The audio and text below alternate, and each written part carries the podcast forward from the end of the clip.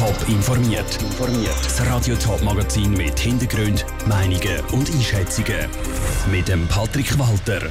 Wie eine allfällige Verkürzung von der Quarantäne in der Schweizer Arbeitswelt ankommt und wie ein Sprachaufenthalt per Livestream kann funktionieren, das sind zwei von den Themen im Top informiert. Wer von seinem Arzt in Quarantäne geschickt wird, hockt mindestens 10 Tage daheim.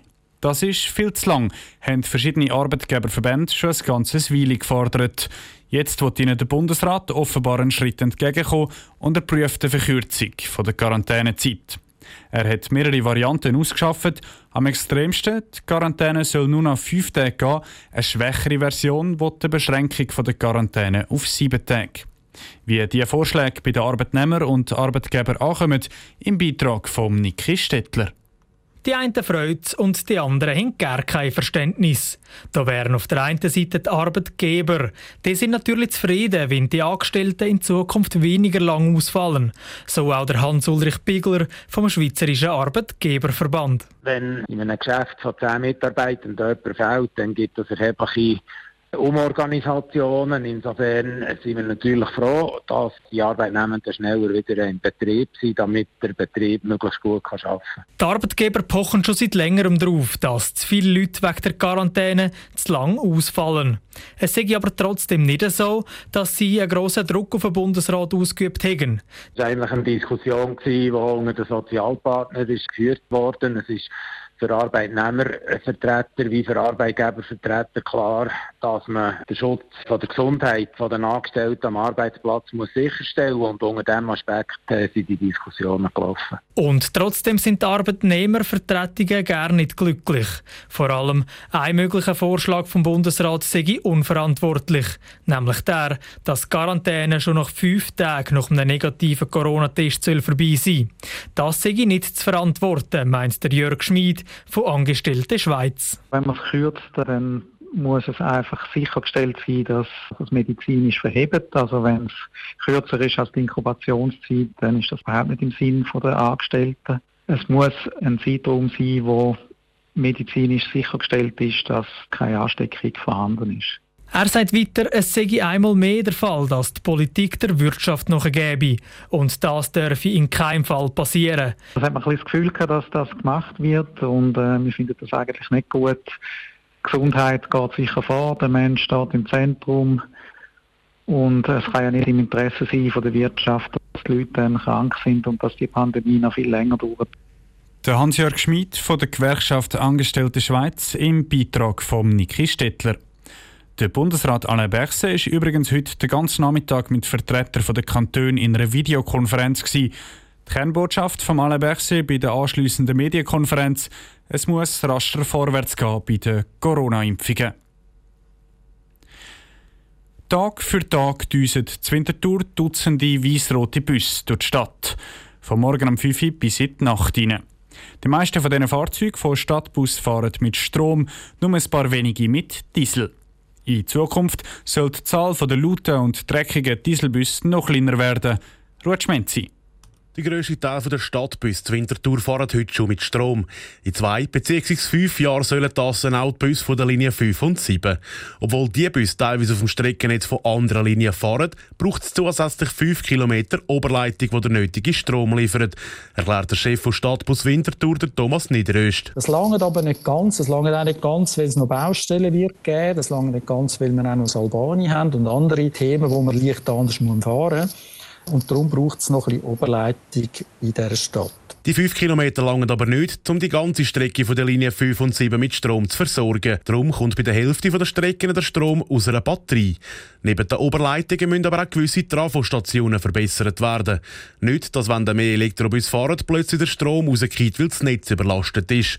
Dass Busse auf der Linie 5 und 7 in Zukunft mit Strom fahren und durch das leislicher sind, breche auch Vorteile für die betroffenen Quartiere. Unsere Betriebszeiten gehen ja vom Morgen am kurz nach der 5 bis fast am 1, nebst den Nachtbus. Man sieht eigentlich, dass man doch sehr viel Zeit dann in einem lernsensiblen Bereich ist, mit schauen, dass man dort möglichst die Quartiere beruhigen und unsere Emissionen minimieren. Kosten soll der ganze Ausbau 14 Millionen Franken. Zahlt wird das vom Zürcher Verkehrsverbund ZVV. Für die Planung von dem ganzen Projekt gibt es auch 2 Millionen Franken vom Kanton Zürich. Die Investition zur Wintertour sei für den ganzen Kanton wichtig, sagt Regierungsrätin Carmen Walker-Späh. Wir haben 87 Prozent von allen Fahrgästen im Verbundsgebiet, die werden elektrisch befördert. Das heißt aber auch, wir haben noch eine Reserve von gut 13 Prozent und das werden wir natürlich anpacken und in den nächsten Jahren die Elektrifizierung möglichst ähm, auch Richtung 100 Prozent führen. Der Ausbau vom elektrischen Streckennetz heisst für Winterthur allein, dass in Zukunft 90 Prozent der Fahrgäste mit Strom unterwegs sind. Der Beitrag vom Rutschmenzi. Weil in Zukunft auf der Linie 5 und 7 Elektrobus und kein Dieselbus mehr fahren, kann die Stadt Winterthur auch mehr als 2'500 Tonnen CO2 einsparen. In der Regel heisst für die Studenten von der Pädagogischen Hochschule Thurgau im zweiten Jahr Koffer packen und ab ins Ausland.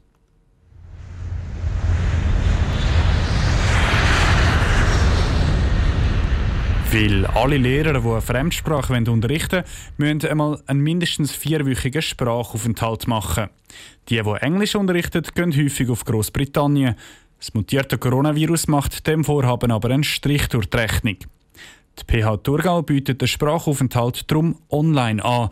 Wie das funktioniert? Celine Greising hat nachgefragt. Eigentlich feiern die PH-Studentinnen und Studenten ihrem Englisch vor Ort zu England. In der Schule, in den Gastfamilien und in den typisch britischen Pubs. Wegen mutierten Coronavirus hat die PH Thurgau aber eine Alternative gesucht, erzählt Tanja Reikuhn von der PH Thurgau. Das bedeutet, dass die Studierenden täglich online sind via Zoom und mit den Lehrpersonen von England, das sind wirklich so eingefleischte Engländer, die das auch sehr britisch machen, äh, mit denen werden online kommunizieren und, und auch ihre Aufträge bekommen. Und die Studierenden machen parallel zu den Online-Kursen auch selbstständig noch Grammatikübungen.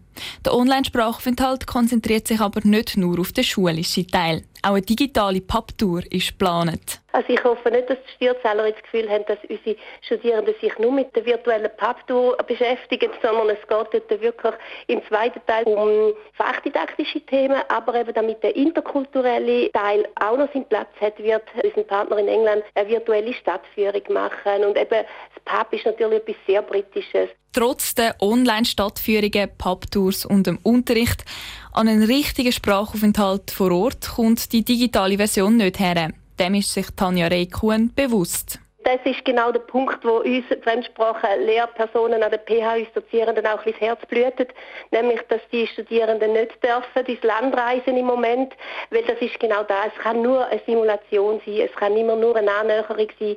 Es fehlt das Eintauchen in eine Kultur und wirklich Kommunikation. Und doch will die PH Thurgau die zukünftigen Lehrerinnen und Lehrer so gut wie möglich ausbilden. Der Kurs ist anerkannt und kann als Studium als Aufenthalt angerechnet werden. Den Studenten steht es frei, ob sie den Online-Kurs machen. Es ist auch eine Möglichkeit, den Sprachaufenthalt auf den Sommer zu schieben und zu pokern, dass sie dann trotz Corona wieder ins Ausland können. Der Beitrag von der Selin Greising. Etwas Positives hat der Online-Sprachaufenthalt für die Studenten. Sie dürfen zwar nicht ins Ausland, aber eben weil sie keinen Flug oder keine Unterkunft brauchen, sparen sie auch viel Geld. Der ganze dreiwöchige Online-Kurs kostet rund 900 Franken. Sonst sind es einmal locker das Doppelte gewesen, oder je nach Schule noch mehr. Top informiert, auch als Podcast. Mehr Informationen gibt es auf toponline.ch.